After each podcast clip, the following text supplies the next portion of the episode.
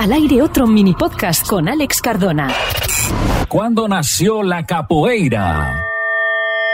Esta expresión brasileña que combina elementos del combate cuerpo a cuerpo con danza fue creada durante el siglo XVI por los esclavos que los conquistadores portugueses llevaron de África a Brasil, 42% del total de los que cruzaban el Atlántico. Los movimientos de esta singular disciplina están diseñados para distraer al enemigo durante la batalla y son posibles de realizar incluso con las cadenas que eran colocadas en las extremidades de los presos. También se cree que surgió como una forma de resistencia a opresión, un arte practicado en secreto, una transmisión de cultura y un estímulo espiritual.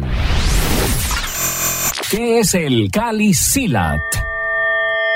Es una de las artes marciales más antiguas. Surgió bajo el nombre de Kali Silat en la provincia occidental de Filipinas y parte de su disciplina consiste en la lucha con palos de bambú y espadas. También utiliza otras armas e incluye técnicas de defensa a mano limpia. El objetivo central del entrenamiento no es la acumulación mecánica de técnicas, sino el desarrollo de cualidades y habilidades necesarias para el combate, tanto físicas como mentales. Hoy las artes marciales filipinas constituyen uno de los sistemas de lucha más temibles.